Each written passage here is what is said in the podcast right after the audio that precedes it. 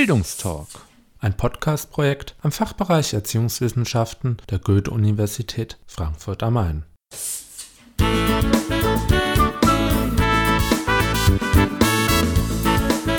Hallo und herzlich willkommen zu einer weiteren Folge des Bildungstalks. Dieses Mal beschäftigen wir uns mit Entwicklungen und Trends beim Einsatz von E-Learning in der betrieblichen Fort- und Weiterbildung. Hierzu waren wir im Gespräch mit dem Bildungsberater und E-Learning-Spezialisten Dr. Jochen Robes. Unter anderem berät er Unternehmen und Organisationen bei der Einführung und Optimierung ihrer Angebote in Human Resource und Corporate Learning. Seit April 2003 betreibt er den Weiterbildungsblog, für den er 2006 mit dem European E-Learning Award ausgezeichnet wurde. Jochen Robes beschäftigt sich als Autor, Lehrbeauftragter und Referent seit vielen Jahren mit Fragen der Bildung, Bildungstechnologie, des E-Learning und Wissensmanagements sowie Web 2.0. Die ersten praktischen Erfahrungen im Bereich E-Learning sammelte Jochen Rubes als Autor für Computer-Based Trainings. Erst seitdem es das Web 2.0 gibt, würde ich sagen, bin ich E-Learner oder Power E-Learner sogar, weil mit Web 2.0 gehe ich sehr viel um und da habe ich dann gemerkt, ja, dann wird dann auch das Internet und das Netz für mich spannend und auch das E-Learning spannend und seitdem versuche ich eigentlich auch so eine Brücke zu schlagen zwischen dem traditionellen E-Learning und dem, was die neuen Medien bieten. E-Learning-Angebote sind mittlerweile fester Bestandteil von Weiterbildungsmaßnahmen in zahlreichen Unternehmen und Organisationen. Doch welche Vorteile bietet E-Learning gerade im Vergleich zu klassischen Lehr- und Lernmethoden? Also die Vorteile neben der Kostenseite, die natürlich auch mal eine Rolle spielt und auch für Unternehmen gerade sehr interessant ist, ist es sicher die Möglichkeit, Lernen oder Weiterbilden oder Kompetenzentwicklung näher ranzubringen an Arbeitsprozesse, an den Arbeitsalltag. Sowohl von den Abläufen her, ich kann schneller mal in ein E-Learning wechseln, als dass ich jetzt in ein Seminar springen kann oder einen Workshop, als auch bis zu dem Punkt, wo ich E-Learning einbetten kann in bestimmte Arbeitsprozesse oder Systeme und dann vielleicht aus einem technischen Tool heraus in ein E-Learning wechsel, das vielleicht dann eher eine On-Demand oder Wissensmanagement Wissensmanagementlösung ist. Aber so, ich denke, dieser Wechsel zwischen Bildung und Lernen, der wird einfach durch E-Learning, durch die neuen Möglichkeiten des Netzes viel charmanter und reibungsloser. In der betrieblichen Fort- und Weiterbildung sind es, so Robus, häufig noch klassische E-Learning-Anwendungen wie Computer- und Web-based Trainings sowie Lernplattformen, die zum Einsatz kommen. Der Einsatz von Web 2.0-Anwendungen ist hingegen noch nicht sehr stark verbreitet. Das Interesse ist da. Kaum ein Unternehmen kommt heute an Web 2.0 vorbei. Aber das betrifft erstmal nicht die Weiterbildung, sondern generell, wie präsentiere ich mich auf dem Markt, wie kommuniziere ich mit Kunden oder mit Partnern, mit Lieferanten, dann die interne Kommunikation und dann irgendwo auch die Weiterbildung. Aber es wäre sicher zu viel zu sagen, dass heute da Web 2.0 schon eine große Rolle spielt. Anders als jetzt vielleicht im Hochschulbereich, wo immer wieder mal spannende Projekte zu sehen sind. Da sind Unternehmen sicher noch ein ganzes Stück hinterher. Also da diese bestehende Infrastruktur aus Lernplattformen und WBTs, um diese kleinen, spannenden Tools, Web 2.0 Instrumente zu erweitern. Trotz allem werden nach Einschätzung von Jochen Robbes zukünftig auch Unternehmen ein gesteigertes Interesse am Einsatz von Web 2.0 im Rahmen von Fort- und Weiterbildungsmaßnahmen zeigen. In ein paar Jahren werden mit den nächsten Technikwechseln, mit den nächsten Releasewechseln diese Web 2.0 Instrumente Teil ihrer normalen Arbeitsumgebung sein. Von daher wird die Hürde immer kleiner, auf diesen Zug aufzuspringen, weil die Instrumente da sind. Und wir haben es halt mehr und mehr mit Mitarbeitern zu tun, die diese Instrumente etwas im Privaten heraus kennen, also schon diese Instrumente nutzen. Oder neue Mitarbeiter, die das noch viel selbstverständlicher als Digital Natives, so wie man sie gerade nennt, mitbringen. Also ich denke, da fährt einfach ein Zug, an dem kein Unternehmen vorbeikommt. Es ist eher die Frage, und das unterscheidet sich dann auch von Branche zu Branche, Unternehmen zu Unternehmen, wann das passiert und wie man es macht, ob man es strategisch macht, also für ein ganzes Unternehmen oder für eine ganze Weiterbildung, oder vielleicht, ob es einzelne Projekte sind, mit denen man anfängt. Als Beispiel für den Einsatz von Web 2.0 führt Robbes den Einsatz von Audio- und Videopodcasts zu Management-Themen in einer Schweizer Großbank an.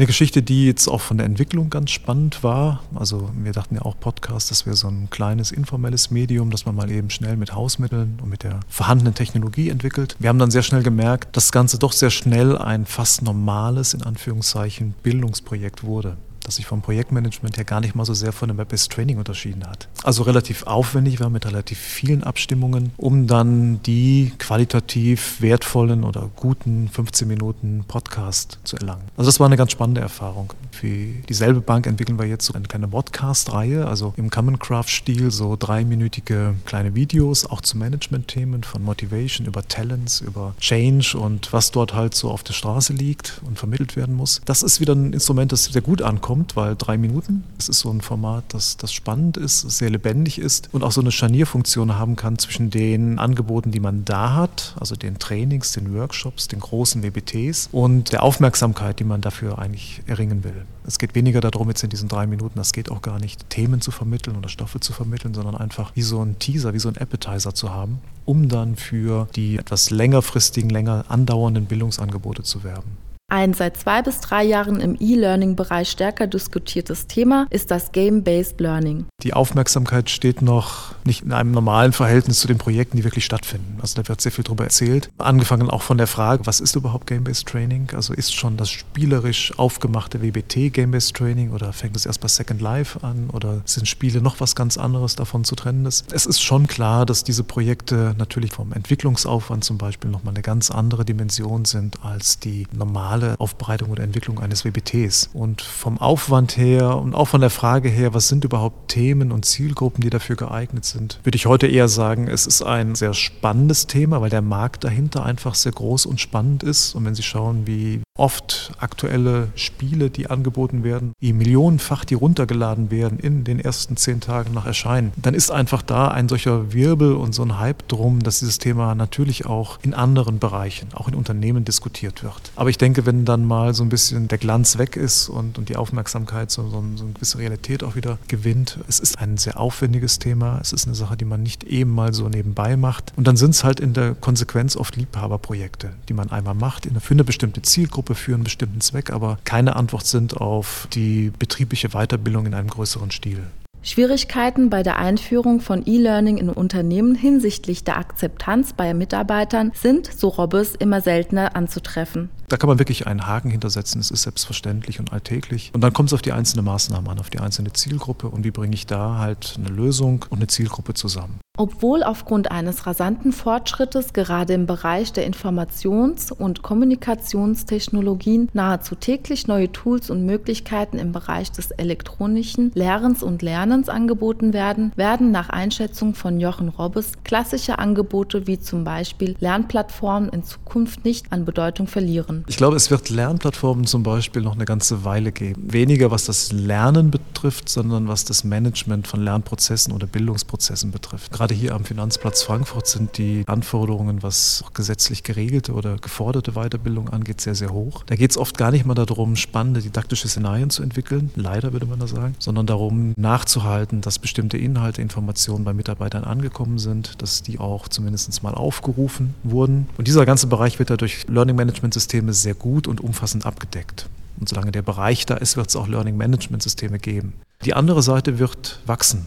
Ich weiß nicht genau, wie es in 10, 20 Jahren aussehen wird, ob wir immer noch diesen Widerspruch haben werden zwischen einer Lernplattform, die sehr statisch, sehr strukturiert ist, und dem freien Lernen mit Web 2.0. Ich denke, das wird sicher einer der großen Aufgaben sein, in den nächsten Jahren diese beiden Welten zusammenzubringen. Ansonsten fährt einfach ein, ein ganz spannender Zug, finde ich, mit Tools, mit Instrumenten, ob es jetzt das iPhone ist, das Mobile Learning nochmal hochfähig gemacht hat oder sich in den nächsten Jahren machen wird. Ich denke, wir werden immer dort auch immer stabiler, was die Technik angeht. Wir bringen immer mehr Erfahrungen Erfahrungen aus dem Privaten mit. Und da kommen Unternehmen nicht drum herum, diese Erfahrungen auch zu nutzen, weil sonst verschenkt man einfach wahnsinniges Potenzial, was das Lernen angeht. Aber es kann gut sein, dass wir noch so zwei Welten eine ganze Weile parallel laufen haben werden, mit den Versuchen, sie zusammenzubringen. Die Hochschulen nehmen, so Robbes, eine besondere Funktion im Hinblick auf die Zukunft von E-Learning im späteren Arbeitsfeldern der Studierenden ein. Ich denke, die Hochschulen haben eine wichtige Aufgabe, den Boden vorzubereiten dafür. Und äh, was in, im Kindergarten, in der Schule beginnt, darf in den Hochschulen nicht aufhören, nämlich Medienkompetenz zu vermitteln. Also Mitarbeiter, Menschen dazu zu befähigen, mit diesen neuen Instrumenten vom Internet bis zu einzelnen Tools wirklich kompetent umzugehen. Also nicht nur kompetent zu konsumieren, zu reflektieren, sondern selbst mit diesen Medien eigene Produkte zu entwickeln, eigene Artefakte zu entwickeln, also aktiv damit umzugehen. Und ich denke, mit diesen so ausgestatteten Mitarbeitern werden die Anforderungen auch in die Unternehmen reingetragen und wird dort hoffentlich, vielleicht wahrscheinlich eine Kultur gesetzt, die es noch einfacher macht, dann diese Dinge auch in der betrieblichen Weiterbildung fortzuführen.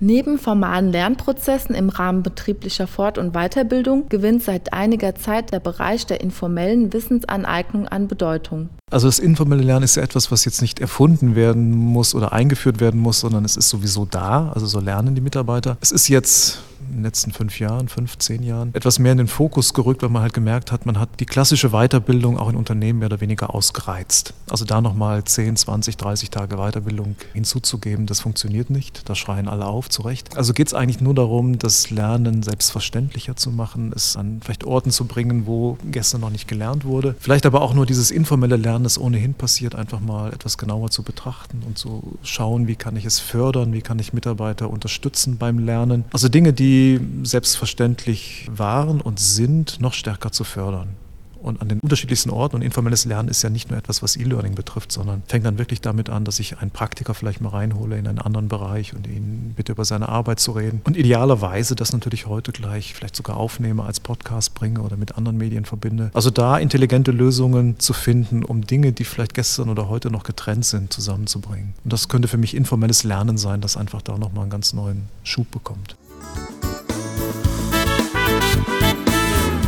Weitere Informationen und Gedanken zum Thema E-Learning finden Sie auch auf Jochen Robes Webblog unter www.weiterbildungsblog.de.